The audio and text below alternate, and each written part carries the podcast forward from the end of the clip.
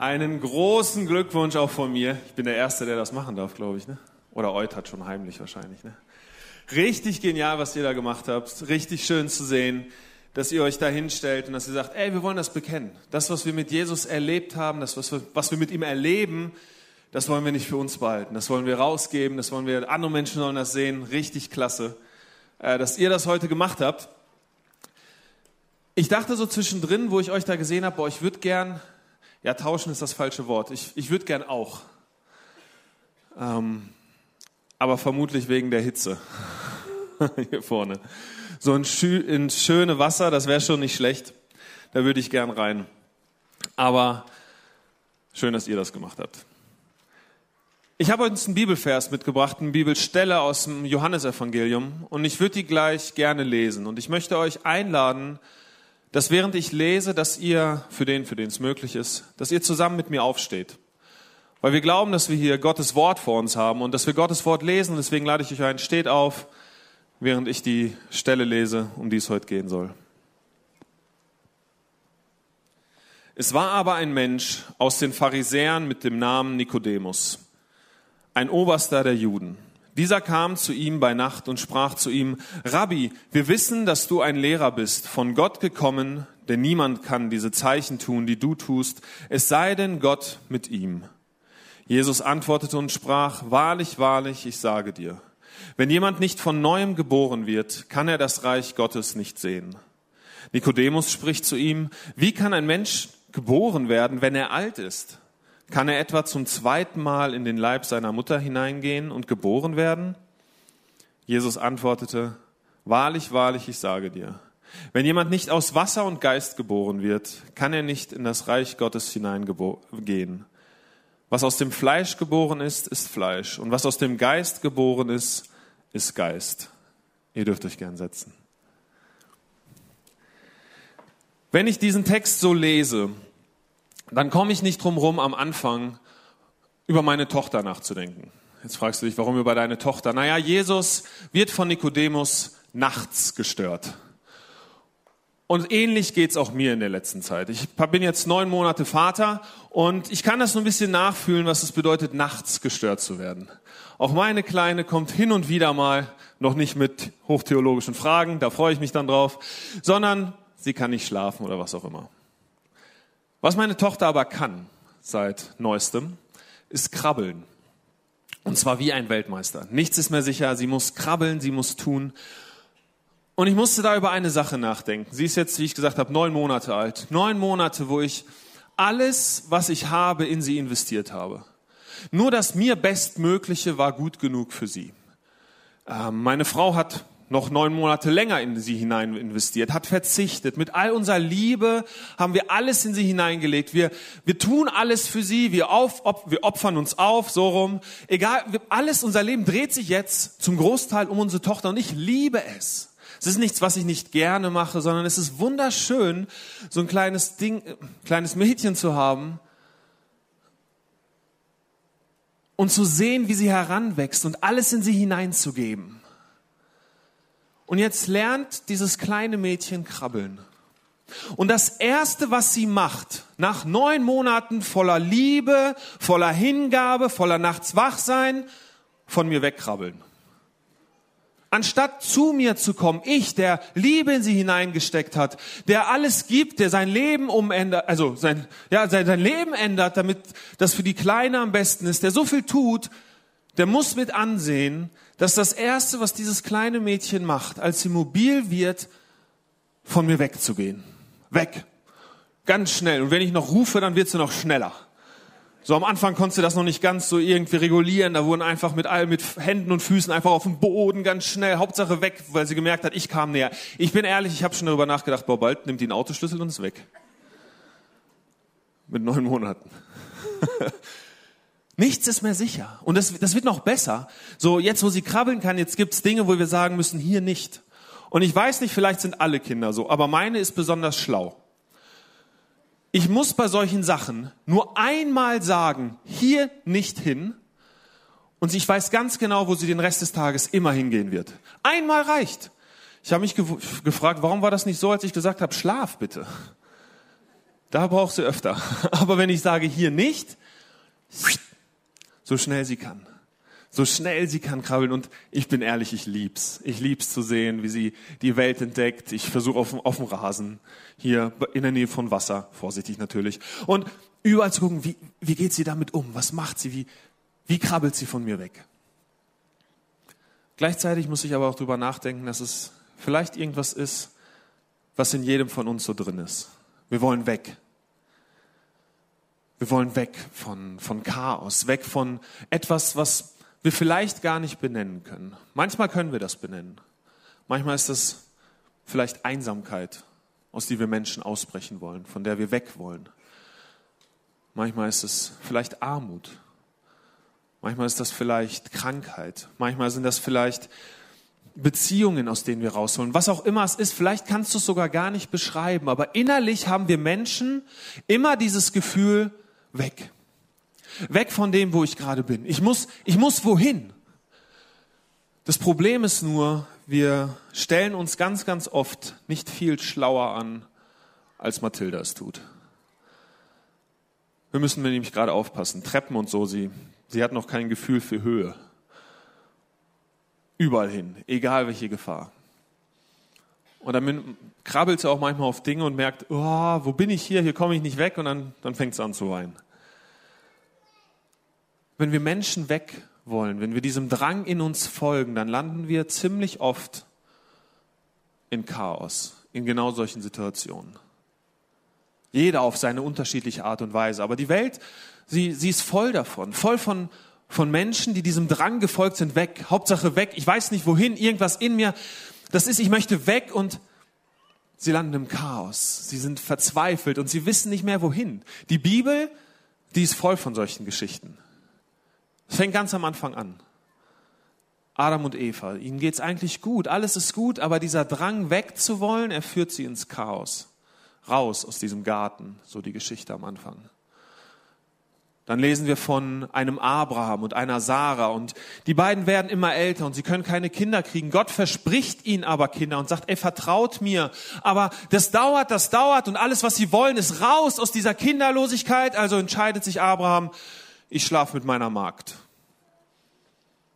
Und diese Magd wird schwanger und später dann wird aber auch Sarah schwanger und das Problem es entsteht Chaos. Chaos in dieser kleinen Familie, aber Chaos, das Generationen über anhält, das in Kriegen gipfelt. Er wollte weg. Er wollte raus. Aaron. Aaron ist der zweite Mann nach Mose. Mose ist der, der das Volk Israel aus Ägypten herausgebracht hat. Und sie haben eigentlich was Neues erlebt. Sie haben erlebt, wie Gott gut ist.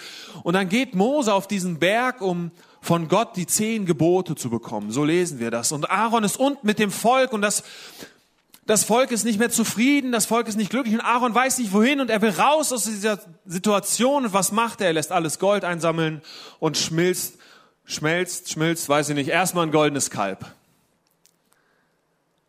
Chaos. Wir Menschen, wenn wir diesem Drang in uns folgen, wegzuwollen, dann landen wir im Chaos. Früher oder später. Und dieses Chaos, es muss ja nicht mal äußerlich sein. Diese Stelle mit Nikodemus, die ich gerade vorgelesen habe, sie macht das ziemlich gut deutlich. Dieser Nikodemus, er war eigentlich ein angesehener Mann der damaligen Führungsetage. Nikodemus, er gehörte zu den Obersten. Er hatte, er hatte Entscheidungsgewalt. Sein Wort hatte Macht. Das, was er gesagt hat, das wurde getan. Warum? Weil er ein disziplinierter Mann war. Ein Mann, der sein Leben, der alles im Griff zu haben schien. Ein Mann, der aber auch großzügig war. Ein Mann, der, der gerne mit Menschen, ein Mann, der aber auch offenherzig war. Warum offenherzig? Warum offen er? Er geht zu Jesus. Seine Kollegen damals, die fanden Jesus nicht gut, aber Nikodemus, obwohl er es nachts macht, das sei mal dahingestellt, aber er geht zu diesem Jesus, um von ihm zu hören. Um zu erfahren, was bist du für einer? Und er, er sagt ihm ja, du, ich kann es nicht abschreiben, du bist ein Mann Gottes bei dem, was ich sehe, bei diesen großen Dingen, die du da tust. Selbst dieser Nikodemus scheint irgendwo Chaos in seinem Leben zu haben. Warum? Weil Jesus ihm genau darauf antwortet und sagt, ey, wahres Leben bekommst du nur, wenn du wiedergeboren wirst. Nikodemus versteht das nicht. Wie wiedergeboren? Wie, warum neues Leben? Ich habe doch mein Leben. Und Jesus sagt, nein, das, du musst von neuem geboren werden. Du musst, und es wird an anderen Stellen deutlich, du musst mich als dein Herrn annehmen. Du musst vor Gott sagen, Gott, nicht mein Wille, sondern dein Wille. Du musst tun, was die neuen Täuflinge heute hier bezeugt haben. Du musst, dein Leben muss sterben, du musst rauskommen und dieses neue Leben mit Jesus führen. Und dann ist es möglich, nicht ins Chaos zu geraten. Ich finde spannend, dass Jesus zwei Dinge hier nennt, die passiert, wenn wir genau das tun. Wenn wir von diesem Chaos genug haben und Gott sagen, Gott, ich möchte Veränderung. Dann passieren zwei, es passieren viele Dinge, aber zwei Dinge, die Jesus hier nennt. Und die möchte ich einmal mit euch durchgehen. Das erste lesen wir in Johannes 3, Vers 3. Jesus antwortete und sprach zu ihm, Wahrlich, wahrlich, ich sage dir, wenn jemand nicht von neuem geboren wird, kann er das Reich Gottes nicht sehen. Was Jesus hier sagt, ist, wenn du von neuem geboren wirst, dann schenke ich dir einen neuen Sinn. Dann macht die Bibel plötzlich Sinn. Dann machen die Geschichten in der Bibel, diese einzelnen losen Geschichten, sie ergeben plötzlich einen Zusammenhang. Dann erkennst du plötzlich, was ich in deinem Leben tue, was ich in, deiner, in, der in deinem Leben tun möchte, was ich in meinem Umfeld tun möchte. Du kriegst plötzlich Augen, die das sehen können. Und weißt du, was spannend ist? Er sagt, nur wenn du wiedergeboren bist, siehst du das. Das bedeutet, andere Menschen um dich herum, die vielleicht noch keine Christen sind, die nicht mit Jesus unterwegs sind, wenn du mit ihnen ins Gespräch kommst und wenn du dich fragst, ey, warum seht ihr das nicht? Deswegen. Jesus sagt, ihr seht's, die ihr wiedergeboren seid. Ihr bekommt neue Augen dafür. Und was ich spannend finde, ist, dass es etwas ist, was innerlich passiert. Nikodemus kommt zu Jesus, weil er etwas gesehen hat. Er hat gesehen, was Jesus für Wunder getan hat, äußerliche Dinge unglaubliche Dinge. Und daraufhin schließt er, okay, dieser Mann muss mit Jesus, mit Gott unterwegs sein, also geht er hin. Aber Jesus sagt hier, nein, das ist schön und gut und dass das auf mich hindeutet. Aber wirklich sehen, das passiert in dir, das passiert in deinem Herz. Wenn du mich annimmst, wenn du von neuem geboren wirst, dann werden deine Augen geöffnet. Und dann wirst du sehen, wer ich bin wie sehr ich dich liebe. Dann wirst du sehen, was ich alles Gutes für dein Leben im Plan habe. Dann wirst du den Frieden sehen, den ich für dich bereit habe, die, die Freude, die ich für dich habe. Dann wirst du sehen, wie ich dich Stück für Stück führen möchte. Das ist vielleicht oftmals nichts Äußerliches, aber ganz bestimmt was etwas, was mit deinem Herzen was macht. Wenn du dich zu Jesus bekennst, gehen plötzlich deine Augen auf und du siehst. Nikodemus ist damit noch nicht ganz zufrieden. Er versteht das mit dieser Wiedergeburt nicht so ganz und er fragt nochmal nach, wie Jesus, warte mal, ich bin schon alt, wie soll ich nochmal in den Bauch einer Frau hineinkommen? Und Jesus antwortet nochmal in Vers 5. Jesus antwortete, wahrlich, wahrlich, ich sage dir, wenn jemand nicht aus Wasser und Geist geboren wird, kann er nicht in das Reich Gottes hineingehen. Gerade noch ging es darum, kann er nicht das Reich Gottes sehen. Jetzt geht es darum, hineingehen. Und was ist dieses Hineingehen? Das hat etwas mit Identität zu tun. Diese Wiedergeburt, sie ist identitätsstiftend. Du gehörst jetzt plötzlich zum Reich Gottes, zu der großen Familie Gottes. Und das ändert was mit deinem Leben. Weil wenn du zu diesem Reich Gottes gehörst, dann, dann gehst du anders durchs Leben. Dann kannst du mit viel mehr Frieden und Gelassenheit durchs Leben gehen. Dann wird aus Chaos, Chaos, das ist dieses Unbeschreibliche, dieses ohne Fixpunkt, ohne Wissen, was los ist, dann wird dieses Chaos, selbst, selbst wenn es noch bleibt, wird zu einem Problem, in dem du stehst, aber dennoch eine Lösung hast, und das ist Jesus. Warum kann ich das sagen? Naja, dieser Jesus, der auch Teil dieser Familie ist, zu der ihr jetzt gehört, der hat den Tod ein für alle Mal besiegt. Wovor sollen wir noch Angst haben, wenn es bei uns in der Familie jemand gibt, der den Tod besiegt hat? Der alles in seiner Hand hält. Jemand, der uns helfen möchte, durch das Leben zu gehen, der uns helfen möchte und der aus diesem Chaos Probleme machen möchte, die zwar noch da sind, aber uns nicht mehr umhauen, uns nicht mehr ziellos werden lassen, weil wir wissen, ey, wir haben da jemand. Und das gibt mir zumindest eine unglaubliche Hoffnung für mein Leben. Egal was passiert, ich weiß, wo ich hingehöre. Vielleicht fährt der ein oder andere von euch jetzt in den nächsten Wochen in den Urlaub. Und bei den meisten von euch, bei all denjenigen mit einem deutschen Pass, wird es wahrscheinlich keiner sich die Sorgen darüber machen, wie komme ich zurück. Keiner wird denken, oh, komme ich wieder nach Deutschland rein? Wenn ich jetzt einmal in Kroatien am Strand war, muss ich da bleiben? Ihr fahrt zurück, weil es selbstverständlich ist. Weil ihr wisst, wo ihr hingehört. Und genau das beschreibt er hier Jesus, wenn er sagt, ihr seid in, ihr kommt in das Reich hinein. Das heißt, ihr habt jetzt auch so ein, wie so ein Pass. Und ihr müsst euch jetzt nicht mehr die Frage stellen, darf ich zu Jesus, darf ich mit ihm reden? Und es wird in eurem Leben Situationen geben, da werdet ihr wieder eigene Entscheidungen treffen. Ja, wir Menschen, wir kriegen dieses Ding, was bei Mathilda jetzt schon angefangen hat, das kriegen wir auf dieser Erde nie ganz raus. Dieses Wegwollen. Entscheidungen treffen, die ins Chaos führen. Wir werden das immer wieder mal machen. Aber ihr, die ihr wiedergeboren seid, die ihr heute euch getauft habt, ihr dürft ganz sicher wissen, ey, zu wem ihr gehört. Und das bedeutet, ihr dürft immer zurück. Immer zurück in seine Gegenwart. Immer zurück in seine Liebe, immer zurück in seinen Frieden, immer zurück in seine Gnade, immer zurück. Ihr gehört jetzt zu diesem Reich Gottes. Also mich lässt das unglaublich ruhig werden, weil ich weiß, wo ich hingehöre weil ich von ihm sehen lerne, Stück für Stück. Und ich wünsche mir das für euch, dass ihr in den nächsten Wochen und Monaten, dass ihr in eurem Leben, dass ihr das erfahren könnt, wie ihr plötzlich neue Dinge erkennt.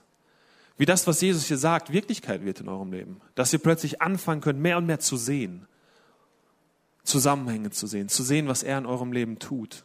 Dass ihr aber auch mehr und mehr diese Identität annimmt und sagt, ey, ich bin ein Kind Gottes, ich gehöre dazu. Und diese Identität, die, die macht ja irgendwie, die geht so in zwei Richtungen. Die eine Richtung ist, du weißt, wo du herkommst. Ihr wisst, okay, hey, mein altes Leben, ich habe falsche Entscheidungen getroffen. Und wenn du das für dich weißt, dann bedeutet das, du kannst Menschen, die dir entgegenüber falsche Entscheidungen treffen, ganz anders begegnen. Weil du weißt, hey, ja, auch ich habe in meinem Leben Chaos angerichtet. Und wenn du das jetzt in meinem Leben getan hast, in meiner Familie vergibt man sich. In meiner Familie ist Gnade für dich. In meiner Liebe wird, begegnet man mit Liebe einander, obwohl du vielleicht was in meinem Leben gemacht hast, was nicht gut ist. Das bedeutet aber auch, dass du weißt, wer du bist in Jesus. Dass du jetzt frei bist, frei von dem Schlechten, frei von dem Chaos. Und dass du diese Entscheidung nicht mehr treffen musst. Ich finde das so gut. Jesus, als er über diese Erde gegangen ist, er hat uns dieses Leben vorgelebt, was es bedeutet, wiedergeboren zu sein. Und dann gibt es eine Stelle, die für mich ziemlich bedeutsam ist, wo ich glaube, wo er das auf den Punkt bringt, was das bedeutet. Und zwar kurz bevor er ans Kreuz geht, kurz bevor er gefangen genommen wird, kurz bevor er stirbt, da kniet er nieder und sagt zu, zu Gott, zu seinem Vater im Himmel, nicht mein Wille, sondern dein Wille geschehe. Und genau das macht diese Wiedergeburt aus. Dass wir sagen, okay, nicht mehr mein Wille, der nur noch weg will, der schlechte Entscheidungen trifft, sondern dein Wille geschehe. Und dann dürfen wir erleben, was passiert in unserem Leben. Vielleicht sitzt du als Besucher hier und du hast diese Entscheidung schon lang für dich getroffen. Du bist schon lang ein Kind Gottes. Du hast es mit der Wiedergeburt für dich festgemacht. Du hast das für dich verstanden und du hast danach auch plötzlich, du hast diesen Sinn von Gott bekommen. Du, du konntest sehen, was er in deinem Leben tut. Du, du konntest in dieser Identität leben und du hast es geliebt und irgendwann hat es aber mit der Zeit nachgelassen. Dieser Blick, den du hattest, er ist trüb geworden. Und du sitzt hier heute Morgen und du guckst dir diese neun Leute an. Du hast sie gesehen, wie sie untergetauft sind, wie sie hochgekommen sind, wie sie gestrahlt haben. Und in dir war diese Sehnsucht groß. Oh, das will ich auch wieder. Wo ist das bei mir? Wo ist bei mir dieser Blick, diese Erkenntnis darüber, was Gott tut in meinem Leben, was er von mir möchte? Wo, wo ist dieser Gott? Ich möchte dich heute einladen. Du, du kannst das auch wieder haben indem du heute neu für dich sagst, okay, Jesus, ganz neu, nicht mein Wille, sondern dein Wille. Und ich bin fest davon überzeugt, in deinem Leben wird was passieren. Jesus verspricht das hier. Also kann ich das so, so sagen. Ich bin fest davon überzeugt, es wird was in deinem Leben passieren, wenn du diesen Satz sagst. Vielleicht sitzt du aber auch hier und du bist hier, weil sich jemand Bekanntes von dir taufen lassen, aber du, du hast mit diesem ganzen Ding hier ja nicht so viel zu tun. Und wo ich dann noch angefangen habe, hier über Wiedergeburt zu reden und sonst was, dann wolltest du eigentlich schon abschalten. Weil das für dich alles keinen Sinn macht. Vielleicht hast du aber trotzdem ein bisschen zugehört. Und hast gemerkt, dass in dir da auch so ein Wunsch entsteht. So ein Wunsch raus aus diesem Chaos zu kommen. Vielleicht lebst du im äußerlichen Chaos. Vielleicht ist in deinem Herzen Chaos, was auch immer. Oder möchte ich dich heute auch einladen und dir sagen, du kannst auch. Du kannst auch erleben, was es bedeutet, wiedergeboren zu werden. Was es bedeutet, diesem Jesus sein Leben zu übergeben. Zu sagen, nicht mein Wille, sondern dein Wille geschehe. Und dazu möchte ich euch alle, jedem von euch, der sagt, boah, ich möchte auch, aus welcher Situation heraus du auch kommst, möchte ich einladen, genau das jetzt zu tun. Ähm, steht mal bitte alle auf. Und ich möchte jetzt für uns beten und ich, und ich lade dich ein, leise mitzubeten, wenn du, wenn du da gerade an einer Stelle bist, wo du sagst, oh, ich will das auch, Jesus. Jesus, ich danke dir, dass du den Tod besiegt hast. Ich danke dir, dass du einen Ausweg geschaffen hast aus diesem Chaos des Lebens. Ich danke dir, dass wenn wir dir nachfolgen, wenn wir von neuem geboren werden, dass wir neue Sinne bekommen, dass wir sehen, was du in dieser Welt tust und dass wir spüren dürfen, dass wir jetzt zu dir gehören, zu deiner Familie. Und Jesus, ich möchte für alle bitten, die, die sich danach sehen. Ich möchte stellvertretend für sie bitten, Jesus, nicht mein Wille, sondern dein Wille. Jesus, ich möchte mein Leben hinter mir lassen. Ich möchte das Chaos, in dem ich mich befinde, ich kann nicht mehr. Bitte nimm mein Leben, bitte ordne das Chaos, bitte schenke mir ein neues Leben. Danke, Jesus, dass du jedes Herz, das diesen Wunsch äußert, hörst und dass du bei jedem nahe bist und dass du bei jedem in der nächsten Zeit nahe bist. Danke, Jesus, für dieses neue Leben in dir. Amen. Ihr dürft euch setzen.